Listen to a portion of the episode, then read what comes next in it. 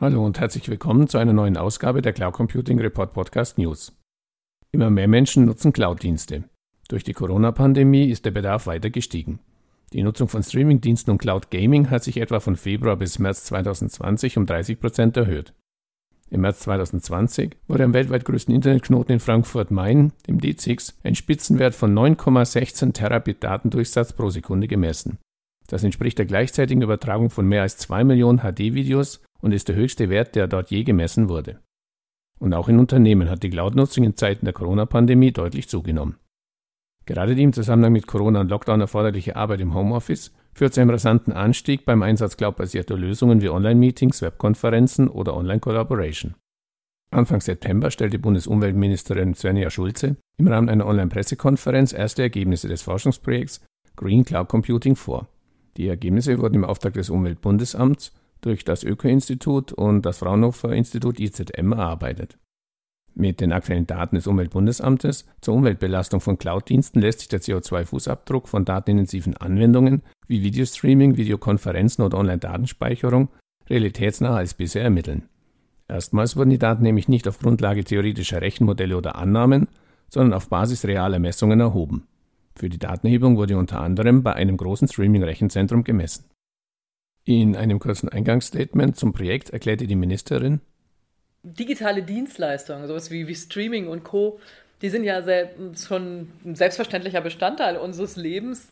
Ähm, die letzten Monate haben aber auch gezeigt, digitale Anwendungen wie Videokonferenzen und äh, andere Cloud-Dienste, die haben ganz vielen von uns erlaubt, ähm, auch in der Pandemie weiterzuarbeiten oder sich eben privat äh, auszutauschen.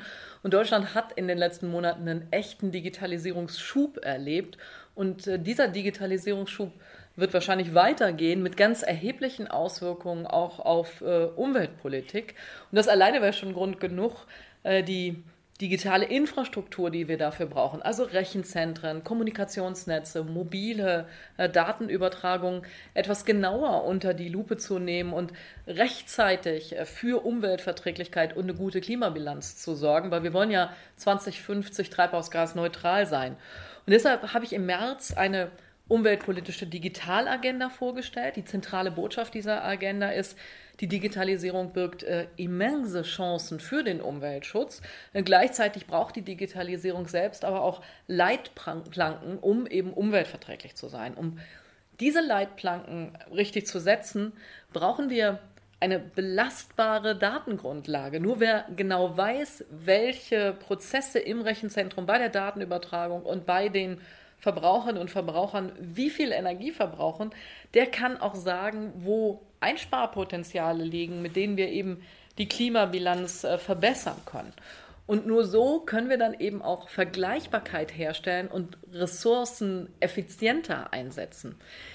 Wenn man sich die Datenlage bisher ansieht, dann ist sie wirklich mangelhaft. Nur mal ein Beispiel. Manche Experten schätzen den aktuell weltweiten Energiebedarf von Rechenzentren auf 200 Terawattstunden.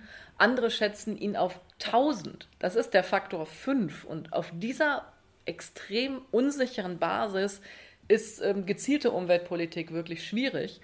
Auch werde ich immer wieder gefragt, wie ist denn das nun tatsächlich um den CO2-Ausstoß von Videokonferenzen, von Streaming bestellt? Ist Streaming wirklich das neue Fliegen?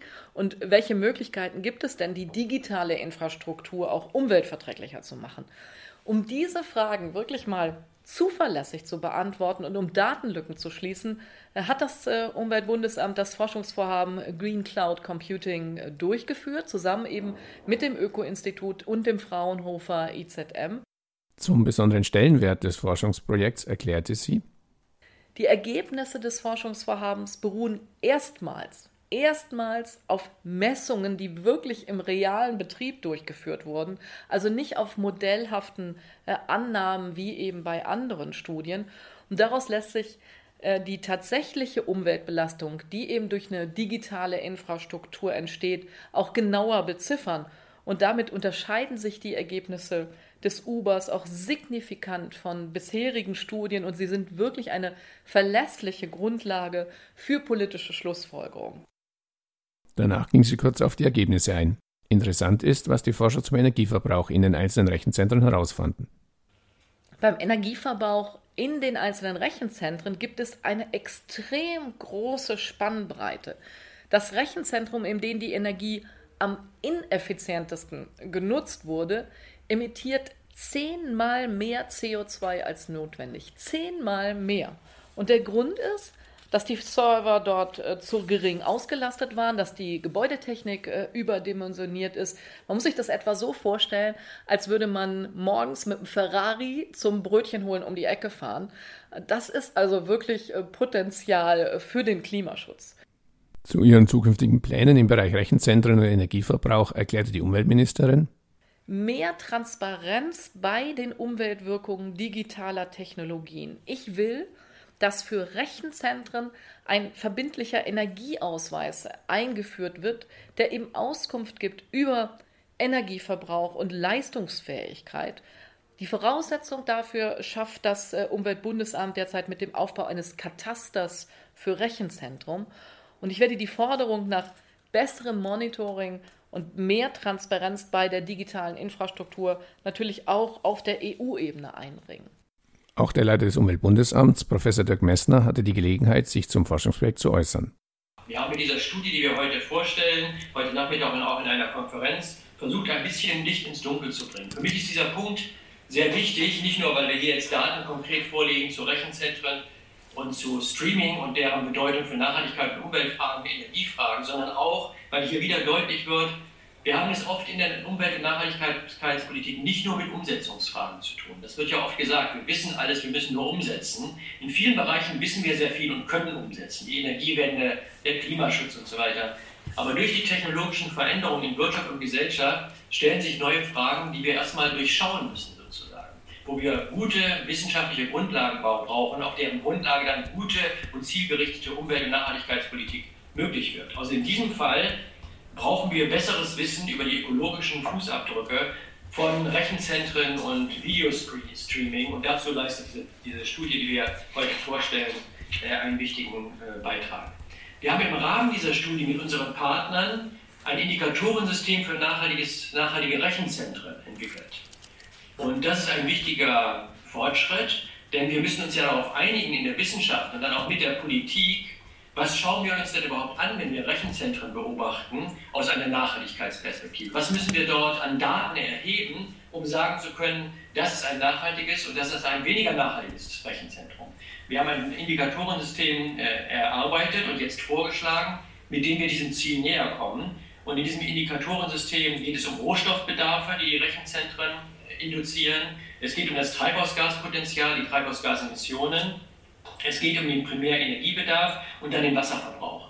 Und die Kombination dieser Faktoren erlaubt es uns zu sagen, wir haben es im Fall X mit einem nachhaltigen oder eher nachhaltigen Rechenzentrum zu tun und im Fall Y mit einem weniger nachhaltigen und umweltschädlichen äh, Rechenzentrum zu tun. Damit wird das möglich, was die Ministerin eben angesprochen hat und vorgeschlagen hat, nämlich so etwas wie Energie- und Nachhaltigkeitsausweise für Rechenzentren einzuführen. Bisher haben wir das gar nicht. Wir können gar nicht sagen, wo die umweltverträglichen Rechenzentren stehen und welche weniger umweltverträglich sind und was dann zu tun wäre. Also wir können mit diesem Indikatorensystem, das wir hier erarbeitet haben, einen Beitrag dazu leisten, dass Umweltpolitik dann auch tatsächlich greifen kann. Professor Messner stellte die Pläne des Umweltbundesministeriums auch in Beziehung zur europäischen Gaia-X-Initiative, einer europäischen Cloud. Äh, Sie kennen vielleicht die Initiative Gaia X. Das ist der Versuch, eine europäische Dateninfrastruktur aufzubauen. Das ist ein sehr wichtiger Ansatz, weil es geht hier darum, in Europa eine eigenständige, souveräne, nach unseren eigenen Wertevorstellungen und Maßstäben orientierte Dateninfrastruktur für unseren Kontinent äh, zu entwickeln. Hier geht es um vertrauenswürdige Cloud-Infrastrukturen und sichere Cloud-Infrastrukturen. Äh, bisher spielen Umweltanforderungen in Bezug auf Gaia X noch keine Rolle. Auf der Grundlage der Diskussion, die wir hier heute führen und der Daten, die wir auch heute vorstellen. Wir wissen mehr jetzt über Rechenzentren und deren Energie- und Umweltimplikationen. Sollte in der Initiative Gaia X auch die Umweltdimension äh, dringend verankert werden. Ein erstes Factsheet zum Forschungsprojekt finden Sie in den Show Notes. Die vollständigen Ergebnisse und der Abschlussbericht werden voraussichtlich im Dezember vorliegen.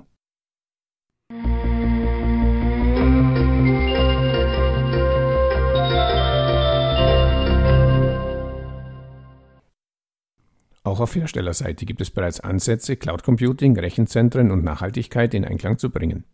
Die Firma Cloud Heat verfolgt beispielsweise den Ansatz, eine energieeffiziente Lösung für die Betreiber von Rechenzentren und Gewerbeimmobilien sowie Energieversorger umzusetzen. Wie sie das genau macht, habe ich mit dem Gründer und CTO des Unternehmens, Dr. Jens Struckmeier, in Folge 26 des Cloud Computing Report Podcast besprochen. Den Link zur Episode finden Sie in den Shownotes oder im Cloud Computing Report. Geben Sie einfach den Suchbegriff Folge 26 in die Suchfunktion ein. Auf die Kombination aus Wind und Cloud Computing setzt, wie der Name unschwer vermuten lässt, die Firma Windcloud. Das Unternehmen aus Norddeutschland verfolgt das Ziel, ein komplett klimaneutrales Cloud-Ökosystem zu errichten. Über die Details dieses Konzepts konnte ich mich in Folge 48 mit Thomas Reimers von Windcloud unterhalten.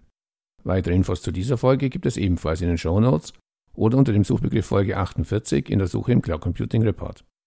Fazit: Das Thema Nachhaltigkeit spielt auch im Zusammenhang mit Cloud Computing mittlerweile eine immer wichtigere Rolle. Die Politik, das zeigt das Forschungsprojekt des Bundesumweltministeriums, setzt derzeit alles daran, die erforderlichen Grundlagen zu schaffen, um valide Daten zum Energieverbrauch von Rechenzentren zu erheben und zu analysieren.